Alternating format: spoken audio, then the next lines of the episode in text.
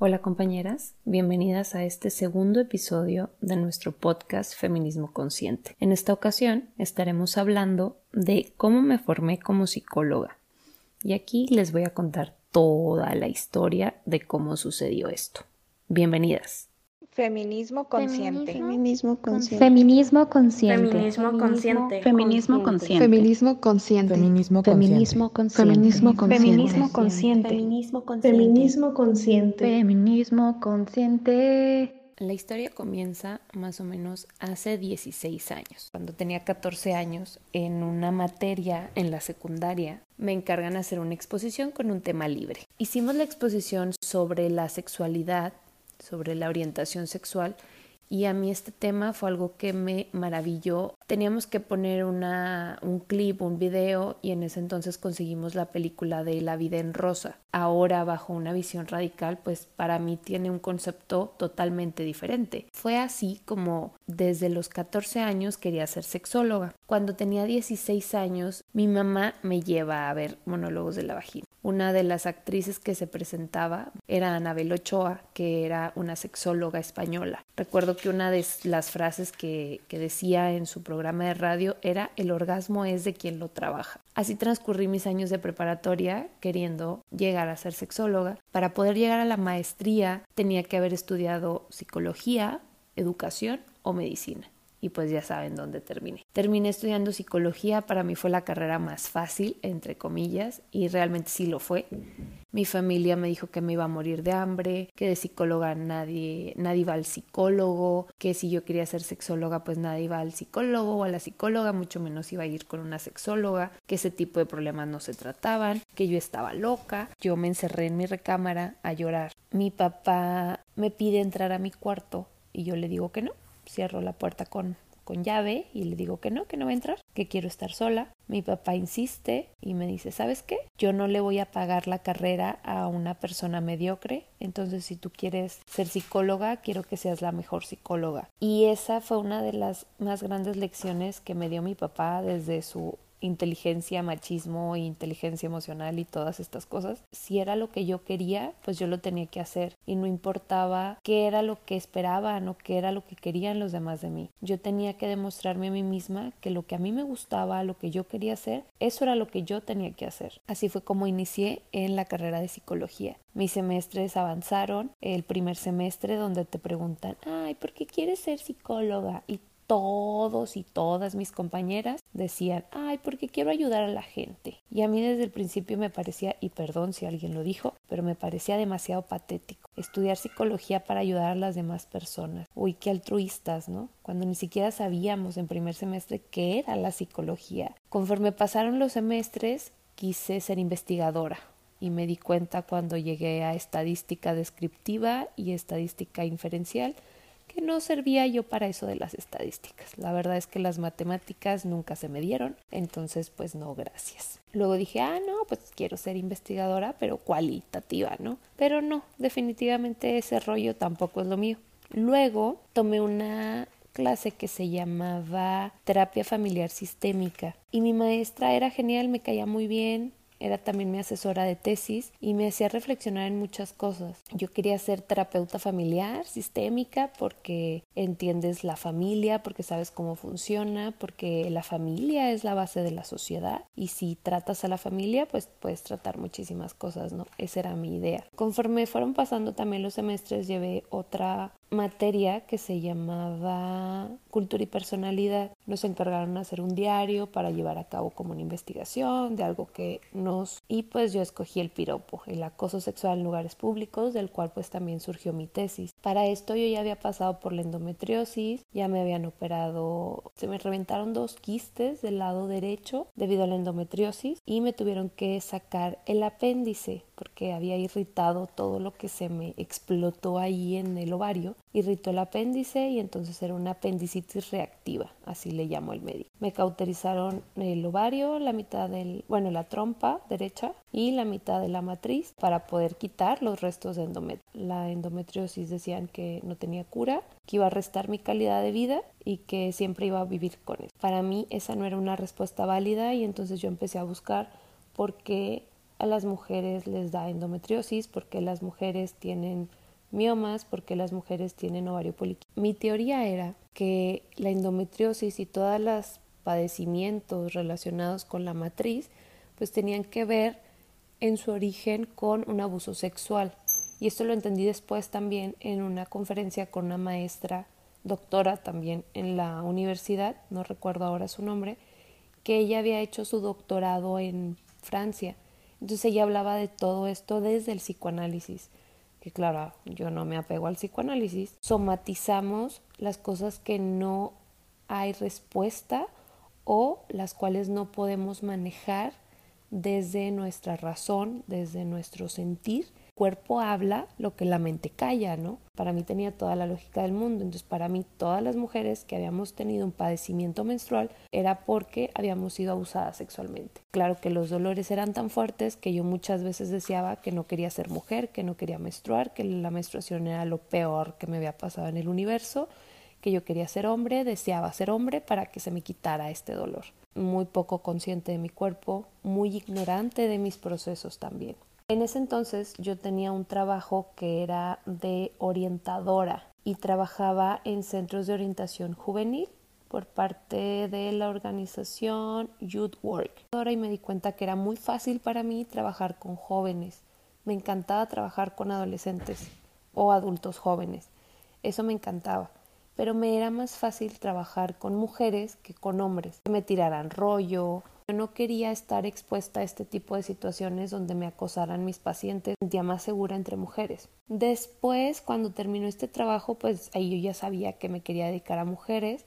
Empezamos el colectivo de no quiero tu piropo, quiero tu respeto y yo traía mucha la idea de vender copas, de hablar de la menstruación es un tema que tenemos que hacer talleres, tenemos que decirle a la gente que no duele, que debe haber otras formas de vivirla, todo esto. Y desde ahí me entré a este tipo de feminismo, ecofeminismo, donde yo quería utilizar la copa, yo quería venderlas, yo quería venderle a todo el mundo que el feminismo es lo mejor y creo que es cuando todas empezamos, ¿no? Bueno, esa fue como mi primera etapa siendo psicóloga. Cuando terminó la carrera, pues me graduó, tengo a Melquiades, el plan era no trabajar. Sin embargo, yo no quería que mi título se quedara colgado, pero fue algo que tuve que hacer durante un tiempo. Me costaba mucho entender que yo estaba de ama de casa o administradora del hogar y que era mamá. ¿Por qué? Porque a mí no me educaron en mi casa para eso. Yo recuerdo siempre que mi papá y mi mamá me decían que tenía que estudiar, que tenía que tener una carrera, que tenía que ser alguien en la vida, que yo tenía que ser independiente, que no tenía que depender de absolutamente nadie, que yo tenía que ganar mi dinero. Quería ser una mujer independiente, a mí nadie me iba a mantener, yo iba a ser como poderosa y emancipada y demás. Las circunstancias se dieron diferente. En este momento mi hijo me necesitaba, que mi familia la que estaba formando me necesitaba y que no era momento para que yo jugara a la mujer todopoderosa. Sin embargo, sí hubo algunas terapias que di al comienzo que es lo mismo que hago hoy. Decidí hacerlo de esta manera para estar con mi hijo, para cuidarlo al mismo tiempo que estaba trabajando. Investigué sobre la terapia online, cómo funcionaba, incluso si era legal hacerlo, y muchos de los estudios y artículos que consulté era tan eficaz como una terapia presencial y que había múltiples beneficios como el que la paciente estuviera en su casa, en la comodidad de su casa, una como psicóloga pues no pagar consultorio ni todas estas cosas. En los momentos en los que yo tomé terapia, no recuerdo nunca que me hayan hecho firmar un contrato terapéutico ni que me, me pusieran a establecer objetivos o me acuerdo que me hicieran un historial clínico la verdad es que no recuerdo eso en ninguna etapa de mi vida de las veces que fui a terapia. Ofrecía mis servicios por la página que administraba en ese momento, me pagaban por depósito bancario y entonces empezaron a llegar las consultas internacionales y fue cuando abrí PayPal. Desde entonces hasta ahorita creo que he dado terapia a más de 500 mujeres. Para esto necesito regresarme un poquitín, pues yo había tenido endometriosis, para mí me dijeron que era fatal, que me iba a morir, que jamás iba a poder tener hijos, charalá, charalá. Y en mi último semestre de la universidad quedó embarazada de mi primer hijo, Melquiades. Estaba yo en tratamiento por la endometriosis con un medicamento, se llamaba Bisanet o Bisonet, no me acuerdo bien. Me suspendieron la menstruación durante seis meses, los seis meses más fatales de mi vida, y luego tenía que descansar seis meses, o sea, dejar de tomar el tratamiento para que llegara mi menstruación. Tomo el tratamiento durante seis meses, descanso el primer mes y quedo embarazada de Melquiades. Para mí, toda mi vida quise ser mamá, y aunque me dio muchísimo miedo, amé desde el primer momento en que supe que iba a ser mamá. Googleo en mi computadora terapia menstrual, que yo era lo que quería hacer, ¿no? Quería hacer un método para que las mujeres sanaran su menstruación, sanaran su cuerpo a través de la psicología. Tecleo eso y me doy cuenta que en ese momento, porque era más o menos como el 13 de septiembre, se estaba llevando a cabo en la Ciudad de México, en Tlanepantla, la primer formación de terapeutas menstruales por parte de Zulma Moreira, que es la creadora de la terapia menstrual. Entonces dije, mmm, alguien ya lo hizo. Pero entonces vi que el siguiente año iba a haber otra formación y fui cuando mi hijo tenía nueve meses eh, de nacido, me fui a certificar como terapeuta menstrual. ¿Qué fue la terapia menstrual? Pues Zulma Moreira es tarotista, es chamana, temascalera, no es una terapia psicológica como tal, porque ella no tiene la formación de psicóloga, pero mucho de lo que ella hace a través de la terapia menstrual sí tiene sus bases en la psicología. Y esto es bien interesante porque cuando yo regresé con toda la terapia menstrual, con todo este conocimiento, recibí muchos ataques de muchas colegas psicólogas porque decían que era una charlatana, que no estaba certificada, incluso hubo alguien que me denunció a la COESPRIS que era ilegal supuestamente asistir como terapia menstrual. Yo tuve que vivir la terapia menstrual en cuatro días de forma intensiva. El primer día sanar nuestra niña, el segundo día con nuestra mujer sexual, con nuestra madre y luego sanar con nuestras ancestras, sanar con nuestras abuelas, con nuestro linaje. Para mí fue muy bello porque entendí de dónde venía la endometriosis y que no solamente era debido a los abusos sexuales, no era solamente por ser mujer, sino que todo esto también tenía una lógica en ese momento para mí, que dentro de todo este esquema de lo espiritual, pues todo lo que está del lado derecho tiene que ver con lo masculino, con la representación de los hombres, ¿no? De lo que hemos catalogado en el género como masculino. Y en el lado izquierdo, pues todo aquello que se considera femenino dentro de este rollo del género, que saben que yo me considero feminista radical, entonces para mí esas cosas no entran. A mí me sonaba muy lógico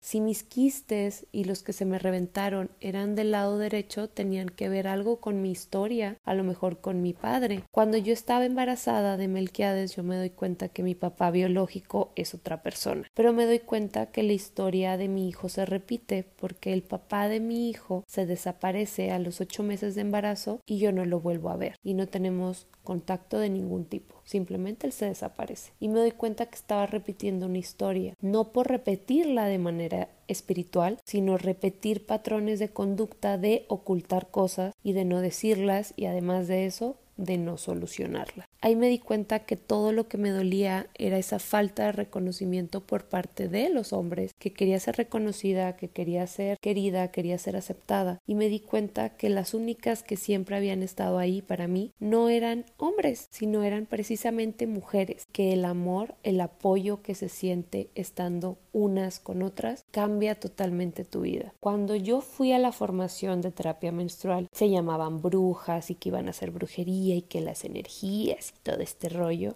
y era para mí algo como bullshit esto es basura, esto no sirve, esto no tiene nada que ver conmigo, pinches viejas que se creen brujas y todo así, cosas muy feas, decía yo. Sin embargo, cuando vivo la terapia menstrual, me doy cuenta que tienen razón desde mi posición bastante cuadrada de psicóloga, me doy cuenta que sí, si trabajar con energía es que eres bruja, las emociones, que es lo que hacemos las psicólogas, trabajamos con conductas, trabajamos con emociones que a fin de cuentas son energía. Entonces lo que estamos haciendo es brujería y en ese momento, ¡pum! Claro, las mujeres siempre hemos sido brujas porque hemos sido las primeras científicas, nosotras hacíamos alquimia, nosotros trabajamos con emociones, nosotros acompañamos y para mí todo tuvo la lógica del mundo. Y así fue como volví yo con esta visión de la terapia menstrual. Claro, somatizamos, las etapas de nuestra vida tienen que ver en algo, no porque sea algo espiritual, energético, algo que andamos arrastrando de nuestras antepasadas, sino porque hay conductas que aprendemos y vamos repitiendo. Aprendemos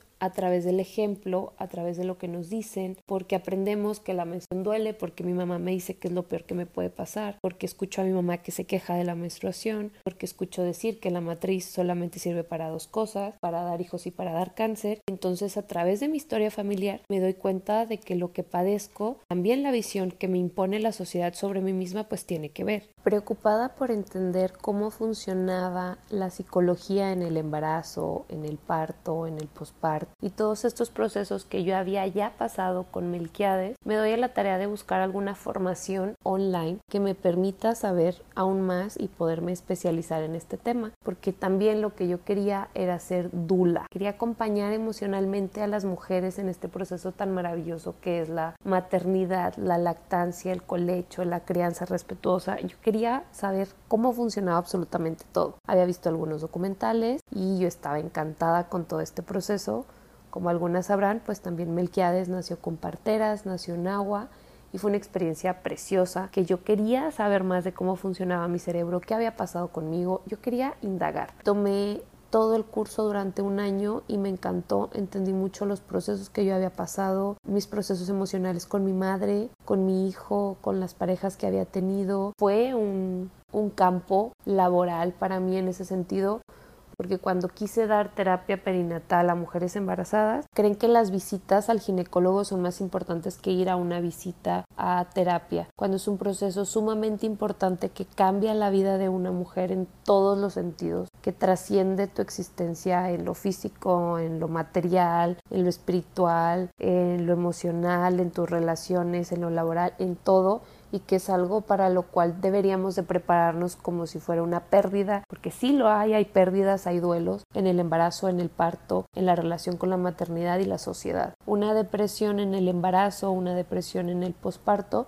puede durar años y puedes no darte cuenta, pero sin embargo ahí va a estar durante muchísimo tiempo y puedes no darte cuenta y normalizamos muchas conductas y normalizamos muchísimas cosas, pero la depresión puede seguir ahí durante años y es necesario, es indispensable que podamos tratarlo. El año pasado hice una formación, hice un diplomado en la prevención de la depresión en el embarazo y cómo tratar también cuando alguien ya tiene depresión. También al mismo tiempo hice un curso que se trataba sobre separación y apego en separación parental y apego en la primera infancia. Es decir, qué pasa en la primera infancia con la crianza, con el apego, cuando hay un divorcio, lo cual también me ayudó muchísimo para poder pasar mi divorcio. Esos han sido como a grandes rasgos, creo que ya me extendí bastante, mi carrera en la psicología. Eché mucho chisme, mucho choro, preguntas que ustedes tengan, aclaraciones, opiniones, comentarios,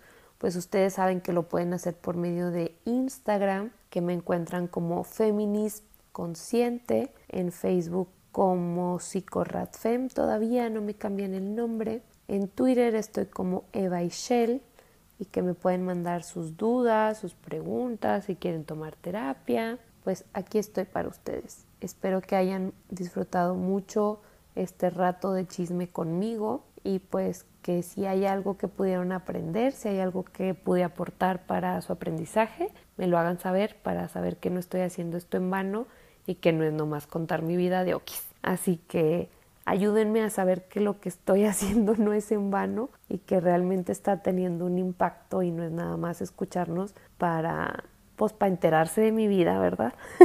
Entonces, les deseo que tengan un muy bonito día, les mando abrazos, les mando besos y espero que podamos seguirnos escuchando en estos podcasts. Cuídense. Adiós.